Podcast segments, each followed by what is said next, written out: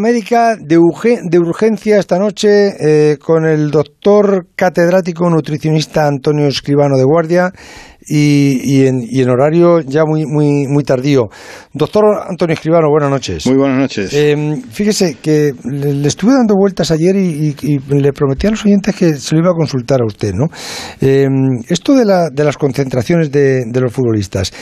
Mm, ayer los futbolistas de la selección que jugaron en, Sevilla el, lunes eh, se, se, vinieron después de, del partido al avión para acá.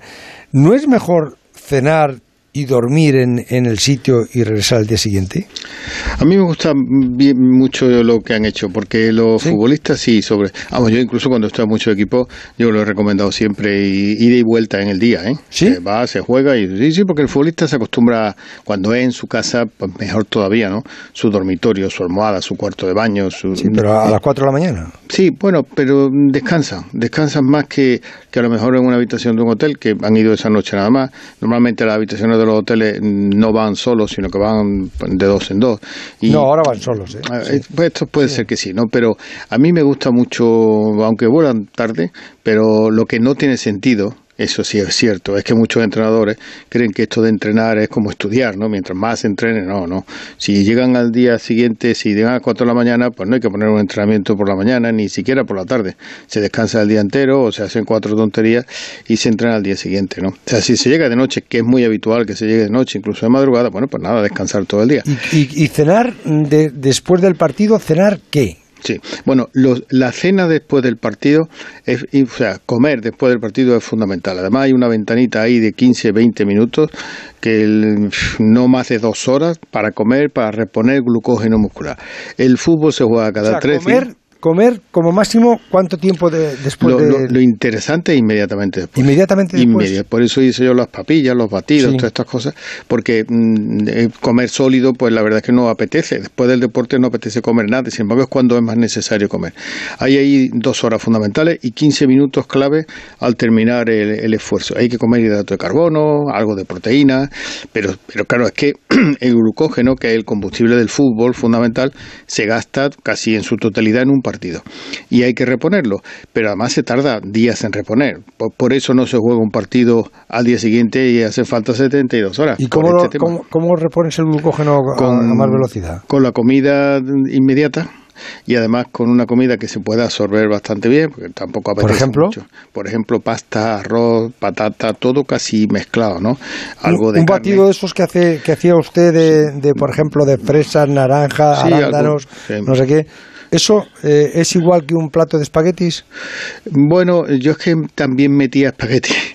Y, ¿En el batido? Eh, sí, eh, hago una especie de conglomerado. Ten en cuenta que, la, que cuando se llega al estómago llega batido, aunque uno lo mastique, ¿no? Bueno, pues entonces para ahorrar el esfuerzo de masticar y las pocas ganas que se tienen de, comer. ¿Y es lo mismo? bueno, es mejor. Sí, porque es mejor. Llega Claro, llega ya masticado. Normalmente, si uno está hablando o está cansado o lo que sea, pues se, traga las cosas enteras. Entonces tarda en salir del, estómago. Pero si se hace un batido, un batido, eh, no zumo, sino batido, pues entonces, claro, la absorción es mucho mejor. Y se puede meter ahí muchas cosas en un batido. ¿eh?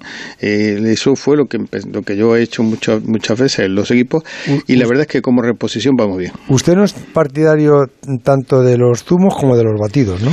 es que son distintos. No es lo mismo un zumo de naranja que un batido de naranja. En absoluto, porque en el zumo solamente va el líquido y no va la fibra. Sin embargo, en un batido va la fibra. Un batido es como masticado, exactamente igual. No hay diferencia. Y, y, en qué se beneficia mi cuerpo mm, si si, le doy solo zumo, de si le doy el zumo con la pulpa? Pues con la pulpa o con la fibra es porque la fibra es fundamental por los problemas de colon, la fibra aumenta el peristaltismo intestinal y la fibra es que es casi el 50% de una fruta o de una verdura. Si se la quitamos, pues solamente queda el, líquido y lo diluida. ¿Pero ¿Las vitaminas son las mismas o no? Las vitaminas son no difieren mucho, pero sí son un poquito menos porque parte de todo el contenido vitamínico y de minerales va metido dentro de lo que es la estructura de la fibra. y, y, qué le, quería preguntar también, por, por la, la, la cama esa especial que me dijo Marco Llorente que tenía o, o Coque y que se han llevado a la concentración para dormir mejor. Sí. Eh, lo que llaman es el sistema de descanso Hogo. ¿Eso qué es? Eso es una cama que le han puesto una malla, una malla con, prácticamente intenta asemejar que hay una especie de estructura magnética. Y con esa estructura magnética dicen que aumenta el sistema defensivo, que aumenta la edad biológica. A mí, y lo digo en mi opinión, personalmente no me lo creo. No me lo creo. Lo que pasa es que la gente que tiene... ¿Que aumenta el qué? que dicen que interviene en aumentar el sistema defensivo, el sistema inmunológico. ¿Y, eso cómo se consigue? ¿Por una pues, malla? Eso es lo que yo no entiendo, cómo lo consiguen con la malla. Porque, vamos, yo que conozco muy bien el tema, que además está escrito un libro del sistema inmunológico, me resulta muy raro que con una malla de tipo de plata y otros metales, una especie de estructura magnética, eh, dicen que, que interviene en el descanso y tal y cual, que está demostrado y sincero. Bueno, yo mm, me parece muy bien que esto lo digan, pero a mí me resulta muy complicado pensar que eso es así, porque, hombre, sinceramente, vamos, que aumente la edad biológica 14 o 15 años, que es lo que dice la publicidad, pero en fin, estas cosas hoy día están así de moda. ¿eh? Dentro de 15 años no se acordará nadie. Pero... Entendido. Le quería preguntar también por el desvanecimiento de, de Eriksen. El, el, el, jugador de Dinamarca en el partido con Finlandia. Eh, ¿Esto por qué puede ser? ¿Por qué puede haber sido? Pues eso posiblemente sea lo que se llama una displasia ritmogénica. Eso es un problema genético que tiene mucha gente y que solo se manifiesta en la edad ya relativamente adulta. Se está ahí latente y es una lesión del, de la estructura del corazón que de pronto inicia una especie de, arritmia y esa arritmia lleva a la parada cardíaca. Y eso se puede detectar a veces con un electro mm, muy precozmente o incluso con un estudio genético que se suele hacer en muchos sitios, pero que en otros muchos sitios no. El caso es que muchas veces es indetectable. Y el primer síntoma es lo que le pasó a este jugador. Un desvanecimiento mm, pero un desvanecimiento por una parada cardíaca, ¿eh? o sea que en ese momento, mm, si no, la suerte que tuvo es que le pasó en el campo de fútbol, eso le pasa en su casa durmiendo, le pasa en la calle y no lo pueden reanimar. Ya, ya, ya. ¿Y, usted cree que podrá volver a jugar al fútbol, Edison? Yo creo que no. ¿Usted cree que no? No, yo creo que no.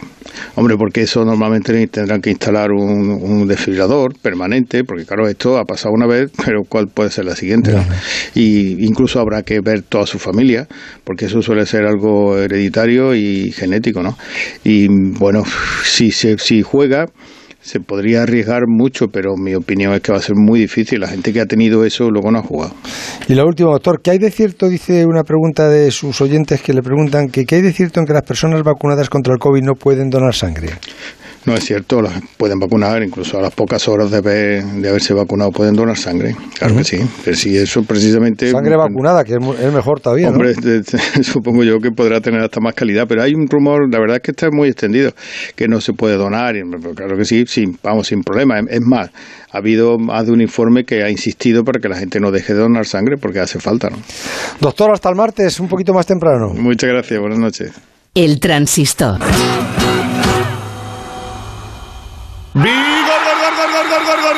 Toma Energisil Vigor. Energisil con maca contribuye a estimular el deseo sexual. Recuerda, energía masculina, Energisil Vigor.